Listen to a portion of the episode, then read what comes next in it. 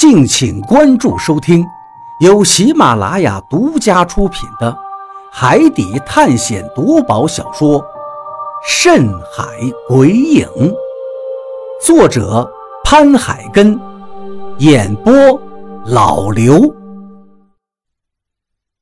第八十九章，尸体有问题。尸体刚上船的时候，他很是上心。毕竟，这关系着他，甚至还有后辈的吃喝问题。仓库的大门被他锁得结结实实，但是没有想到，刚到晚上，仓库里面的尸体就活了过来。晚上刚吃过饭，仓库的船板就传来了重重的敲击声。他以为是有船员财迷心窍，进到了舱里，动了这具龙的尸体。因为心急，尸体被人破坏，他连仓库门上的锁头还都完好着，都没有注意到。结果进到了船舱里，他直接就被一个巨大的爪子抓在了手里。只是一瞬间，他的身体就被巨大的力量撕扯成了两半，鲜血立刻布满了整个仓库。剩下的人都惊慌失措地躲藏，在这个恐怖的怪物面前，人力根本是没办法对抗的。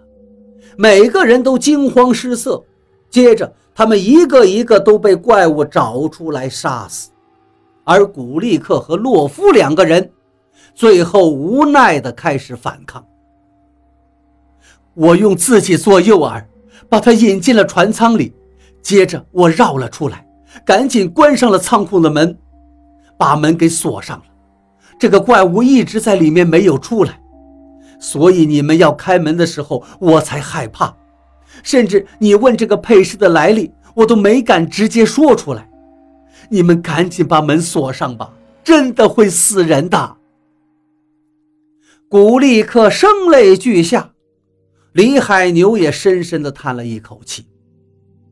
看来。我这个恩是没办法报了，他应该是吃了不该吃的东西，所以才变成了这个模样。不过，不是说三次变异之后就会死掉吗？老贾，你看这事儿。老贾沉吟了一下，传说毕竟只是传说呀，而且口耳相传的东西就会有偏差，或许不会死。也或许要很久才会死。之前我们不是还遇见了一个变异的人吗？我看这片海域太邪性了，毕竟我们都从来没来过这里，甚至连二哥也没提过这片海域呀。李海牛点了点头，老贾接着道：“不过这都过去这么长时间了，我看里面的那具变异的尸体。”应该已经死了。如果没死的话，刚才我们开门的时候，他早就应该冲出来了。我们现在肯定连命都没了。李海牛又点了点头，看来是这样了。老贾，开门吧。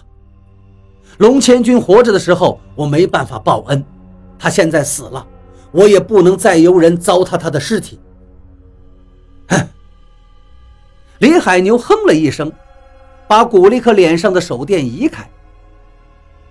别以为别人都是傻子，你以为我不知道你的打算吗？你是害怕我们遇见危险吗？我看你是怕我们把尸体抢走。呵呵，你现在货也丢了，还要去南阳？你应该是想把这个尸体运到南阳卖掉吧？毕竟这样的尸体很是稀奇，到南阳。能卖个好价钱。古立克惊恐地看了看李海牛，我心中一叹，我怎么就没想到这个茬呢？看来姜还是老的辣呀。李海牛的人生经验比我丰富太多了。你、你、你怎么知道？我怎么知道？古力什么来着？你们洋人有多少好东西？你的命保住了。你们虽然想把龙千军的尸体卖掉，但是他的尸体终究是你们发现的。如果不是你们，他的尸体应该还在海上漂着。我李海牛不是不讲人情的人，既然你们发现了我恩人的尸体，不管你们是出于什么目的，这个情我接了。李海牛说到这儿，转身回来，对大宇说道：“大宇，小鱼，你们两个开门，我进去收敛尸体。活着不能报恩，死了我也要让他风风光光的走。”我点了点头，里面的尸体的确是没有动，应该是死了，不然的话，刚才开门的时候他肯定能冲出来，我们也早就没命了。不过河洛的虫子为什么会有那样的反应呢？现在这让我有些想不明白。那干脆不想了，我和大禹直接就把门打开了。那个怪物还在里面安安静静地站着。只是他举起的尸体有些吓人。李海牛迈步走了进去，手电筒照亮了一大片空地。血腥的地面上，虽然现在血迹都已经干掉，但那呈喷溅状态的血迹还能看出当时的情况有多么惨烈。龙兄弟，我来晚了呀！李海牛走了进去，他走得很慢。一直走到离龙千军尸体两三米的时候，才停下来。按照我们蛋民的规矩，吊唁的时候一定要慢走，只有慢慢的走到跟前，才会显得尊重。停下来之后，李海牛放下手电筒，双手作揖，接着跪下，在地上狠狠地磕了四个头，接着又起身作揖。再向前跪下磕一个，最后又后退到刚才的地方，作揖磕头，一共九个，这是平辈之间最大的礼数了。九叩首。我捡起了地上的手电筒，李海牛抬起脑袋，眼睛里面已经溢满了泪水。九叩首之后就是哭哀。我们蛋民的规矩是不能放声大哭的，这样会让死者的灵魂不能安息，因为会牵挂，所以只能是默默的流泪。李海牛做的就很规范。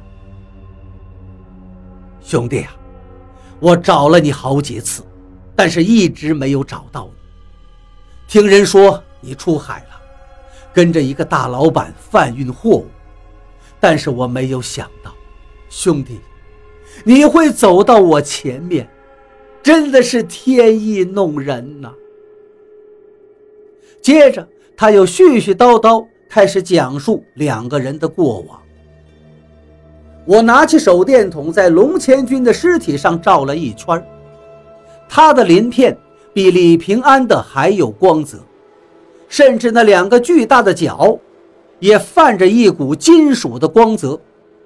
但是在龙千军的腰上，却有好几个伤口，看起来好像是用刀子生割下来的几条肉一样。人死了就死了，怎么还会有人割死人的肉呢？难道是因为船上的船员鬼迷心窍，想要割下来几块龙肉？